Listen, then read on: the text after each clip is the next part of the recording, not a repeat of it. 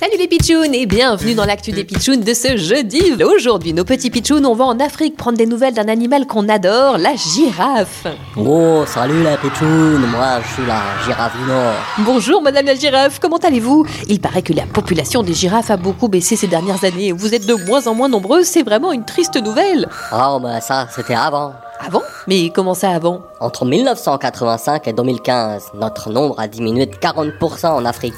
À l'époque, pour les copines et moi, c'était pas vraiment la fête, tu vois. Ah mince, oui, en effet, je comprends.